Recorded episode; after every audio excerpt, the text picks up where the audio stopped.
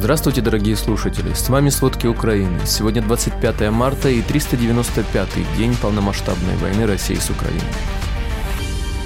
Армия России готовит почву для отступления с левобережной части Херсонской области. Россияне возвращаются к оборонному плану после того, как попытки наступления не принесли убедительных результатов. Ордер на арест российского президента Владимира Путина, выданный Международным уголовным судом, оказал отрезвляющее влияние на Россию. Обо всем подробней. Российская армия продолжает обстреливать мирные города и села Херсонской области. За прошедшие сутки войска России атаковали населенные пункты региона 67 раз. Об этом сообщает пресс-служба местной военной администрации в Телеграм. По информации Херсонской областной военной администрации, россияне выпустили 301 снаряд из минометов, РСЗО, артиллерии и других видов вооружения. Кроме того, по области был нанесен ракетный удар. В результате российских обстрелов погибли два мирных жителя, еще шесть человек получили ранения разной степени тяжести. Херсонский горсовет призвал жителей громады эвакуироваться в более безопасные регионы. Российские войска в ночь на 25 марта ударили ракетами по центру в промзоне Краматорска-Донецкой области. Об этом сообщает мэр Краматорска Александр Гончаренко. По его словам, для атаки российские военные использовали ракеты. Ими россияне попали в центр города, обстреляли также и промышленную зону, о пострадавших не сообщалось. Российские силы в пятницу 24 марта накрыли огнем приграничные территории Черниговской области. В результате обстрела есть жертва среди гражданских, сообщает оперативное командование «Север» в своем телеграм-канале. Власти в очередной раз призвали гражданских выехать из приграничных районов и переместиться вглубь территории Украины не менее чем на 20 километров. Российские войска продолжают терроризировать жителей приграничных населенных пунктов Харьковщины. За прошедшие сутки Россия обстреляла Харьковский, Купинский, Изюмский и Чугуевский районы. Об этом в своем телеграм-канале рассказал руководитель местной областной военной администрации Олег Синегубов. Сегодня утром в селе Щуровка Изюмского района местный житель взорвался на неизвестном взрывном устройстве. Его госпитализировали в состоянии средней тяжести. Вооруженные силы Украины наблюдают признаки того, что армия России готовит почву для отступления с левобережной части Херсонской области. Об этом заявила руководитель Объединенного координационного пресс-центра сил обороны Юга Украины Наталья Гуменюк. По ее словам, одним из признаков скорого осуществления очередного так называемого жеста доброй воли является активизация мародерства на временно оккупированных территориях Херсонщины. Такие действия России спровоцированы боевой работой и усилиями украинских войск. Напомним, недавно замминистра обороны Украины Анна Малер заявила, что в населенных пунктах Раздольная, Каланчак, Новая Сбуривка и Голая пристань Херсонской области россияне под предлогом проведения якобы антитеррористических мероприятий обыскивают дома мирных жителей и воруют бытовую технику и даже столовую посуду. Из временно оккупированного Мариупольского района россияне продолжают вывозить украденное украинское зерно. В области заметили нетипичный зерновоз. Об этом сообщил Мариупольский городской совет. Нетипичный зерновоз двигался в сторону оккупированного Новоазовска. Напомним, 18 марта сообщалось, что Украина достигла договоренности с Турцией и ООН о продлении зернового соглашения. Однако уже 20 марта Россия выдвинула свои требования по продлению соглашения и пригрозила выходом из инициативы в случае несоблюдения этих пунктов. Речь идет об уменьшении срока действия соответствующих договоренностей. При этом сообщали, что последние несколько месяцев Россия искусственно тормозит реализацию сделки, системно задерживает обзор кораблей, следующих через Босфор.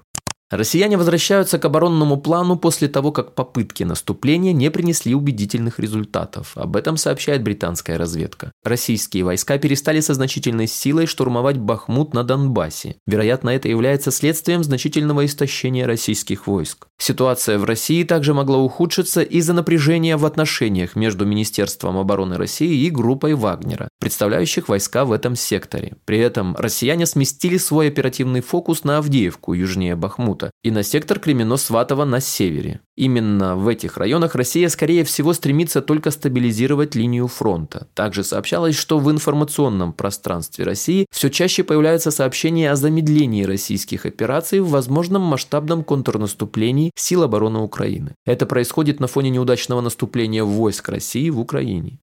За прошедшие сутки вооруженные силы Украины ликвидировали 720 представителей армии России, а также уничтожили несколько десятков военной техники и один вертолет россиян. Об этом говорится в обновленном отчете украинского генштаба, опубликованном утром 25 марта. Общие потери России с начала полномасштабного вторжения составили почти 170 тысяч человек. Весеннее наступление России достигает кульминации. Россиянам так и не удалось достичь своих главных целей. Об этом сообщает Институт изучения войны. Эксперты отмечают, что 24 марта заместитель председателя Совета безопасности России Дмитрий Медведев заявил, что в Генштабе знают о подготовке украинского контрнаступления, поэтому готовят решения и меры реагирования на это. Россия говорит, что украинская сторона распространяет дезинформацию о планах нападения на Белгородскую область. Это якобы делается с целью отвлечения войск России в приграничные районы и разрешения украинским силам атаковать другие участки фронта. В то же время еще один военный блогер предупредил, что украинские защитники, вероятно, попытаются начать контрнаступление до того, как российская оборонно-промышленная база получит возможность нарастить производство и укрепить потенциал России для защиты. Вчера на заседании Кабмина Украины поддержали постановление о развитии производства украинских беспилотников. Теперь отечественные компании смогут развиваться и конкурировать с иностранными. Об этом сообщают на правительственном портале Украины. Речь идет об упрощении всех бюрократических процедур по налаживанию массового производства БПЛА на отечественном рынке. В первую очередь это возможность технологически усилить украинских защитников на передовой. По сути, это следующий шаг в развитии украинского военно-промышленного комплекса. Также в украинском Кабмине упростили заключение контрактов приема товара, допуска к эксплуатации и поставку беспилотников на фронт. Президент США Джо Байден и премьер-министр Канады Джастин Трюдо дали обещание поддерживать Украину, а также договорились об углублении сотрудничества. Об этом сообщает CNN. Выступая перед парламентом, Джастин Трюдо заявил, что Украина может рассчитывать на США и Канаду как на партнеров. Премьер напомнил, что Канада предоставляет Украине артиллерию, боеприпасы, бронетехнику и танки. Кроме того, с 2015 года страна проводит учения для украинских военнослужащих и вводит санкции против кремлевского режима. Джо Байден во время выступления подчеркнул, что российский президент Владимир Путин не достиг своих целей в Украине, а любовь украинского народа к своей стране победит. После получения танков следующей ступенькой в военной помощи от союзников для Украины являются западные истребители. Процесс сдвинулся с мертвой точки, хотя пока союзники предлагают Украине лишь советские МиГ-29, а Украина рассчитывает получить в первую очередь американские F-16. На данный момент лидером по такой помощи является Польша и Словакия. Польша в начале года заявила, что готова передать Украине истребители F-16 американского производства, но только в коалиции с другими странами. Однако есть проблема о которой говорил президент Анджей Дуда. F-16 у Польши мало. Пока Дуда обещает передать Украине советский МиГ-29, по информации СМИ, речь идет о более чем 10 единицах. 16 марта Дуда сообщил, что первые четыре самолета будут переданы в ближайшие дни. Кроме того, польские СМИ сообщили, что в прошлом году Варшава передала запчасти к истребителям МиГ-29. Всего правительство решило предоставить Украине 13 самолетов. Северная Македония передаст Украине 4 штурмовика Су-25, однако летать на них нельзя, можно использовать только для запчастей. Аналогично поступает еще одна неназванная страна. В Дании говорили о готовности передать Украине истребители F-16, но конкретики по количеству и срокам нет. Италия может передать Украине 5 истребителей «Торнадо», но условия для такой помощи все то же. Италия не должна стать первой страной, которая передаст такую авиацию. После визита Владимира Зеленского в Лондон руководитель ОПУ Андрей Ермак говорил, что Британия может стать первой страной, которая передаст Украине истребители. Но пока конкретики тоже нет. Россияне признали, что в марте 2022 года потеряли большой десантный корабль «Саратов». Об этом сообщает российское издание news.ru. Год назад вооруженные силы Украины уничтожили его в оккупированном Бердянске Запорожской области. Факт утраты корабля подтвердил командир Крымской военно-морской базы Черноморского флота России Феликс Миньков.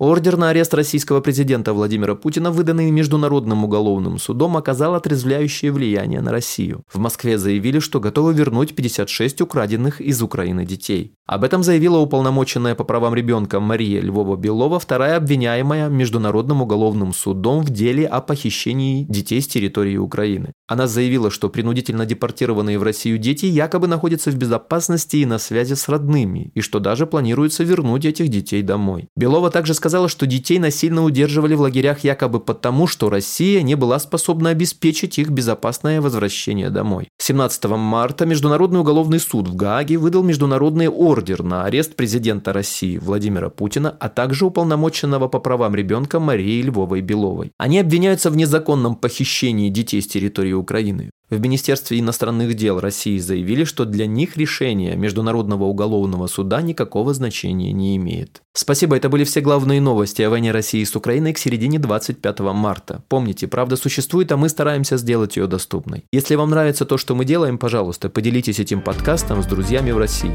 Также, если вы хотели бы помочь нам делать материалы еще более качественными, пожалуйста, оставляйте фидбэк. Это очень важно для нас и для распространения правдивой информации. До встречи.